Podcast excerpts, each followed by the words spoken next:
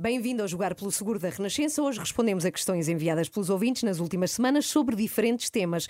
Um dos temas que suscitou mais dúvidas foi o dos seguros de saúde, em particular quando falamos de doenças oncológicas. Por isso recebemos de novo a Teresa Bartolomeu, é responsável de marketing da Medis, marca do grupo AGAs Portugal. Bom dia, Teresa. Bom Tenho dia. para si duas questões. A primeira é da Marta Gomes, que pergunta: Uma pessoa que sobreviveu a um cancro na infância consegue fazer um seguro de saúde? Há limitações? Uma pessoa pode sempre fazer um seguro de saúde. Porquê? Porque o seguro é feito para cobrir doenças novas, ou seja, doenças que ocorram a partir daí. Relativamente às doenças que a pessoa teve antes do seguro, estas e as suas sequelas são habitualmente excluídas. É aquilo a que já fizemos referência num programa anterior, as doenças pré-existentes. E temos uma outra questão que é da Cristina Matos, que pergunta: os seguros de saúde cobrem tratamentos oncológicos no estrangeiro e a totalidade desses tratamentos? Ou é preciso ter um seguro próprio? Habitualmente, as coberturas de hospitalização e de ambulatório usadas no cancro destinam-se às despesas que são realizadas em Portugal.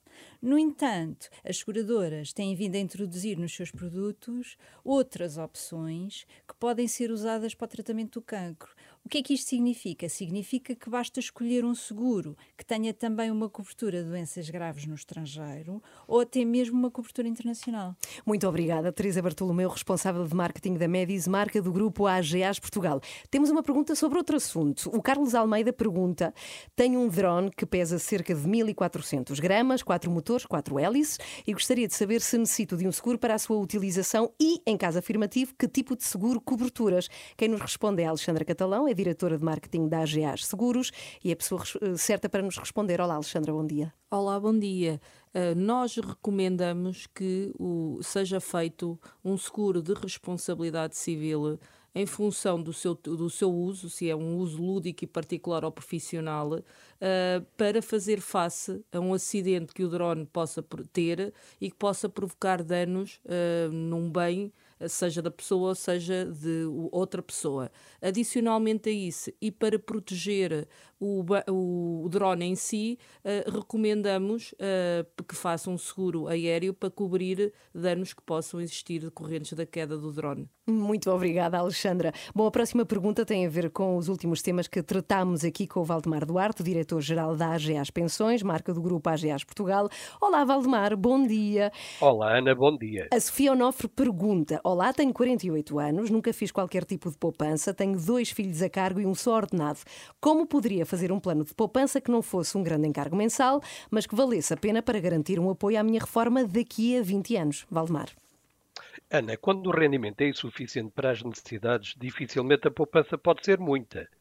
Mas, por estranho que pareça, as pessoas poupam mais em momentos de aperto financeiro, como aquele que hoje vivemos.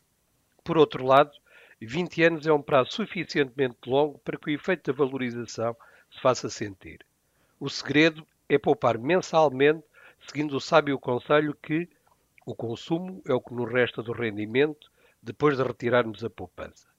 Por exemplo, no caso da Sofia, com uma entrega mensal de 50 euros, valor acima do mínimo da generalidade dos produtos, e inicial de 3 mil euros, isso pode permitir obter um capital de 20 mil euros à idade de reforma, que se for recebido em prestações regulares ao longo da vida, pode representar mais de 100 euros por mês, o dobro do que entregou mensalmente.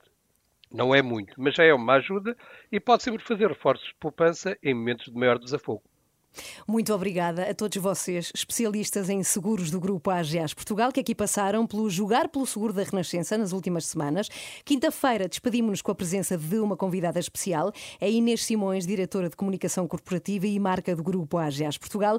E na quinta-feira vamos também revelar o vencedor do passatempo Jogar pelo Seguro, que decorreu no site da Renascença. A AGAs oferece um iPhone 11, uma bicicleta e um voucher para um check-up de saúde oral. Os que se habilitaram a estes prémios tiveram de responder a cinco perguntas que colocámos sobre seguros, com doses certas de criatividade. Na quinta-feira, às 8h20, vamos revelar o vencedor. Não perca!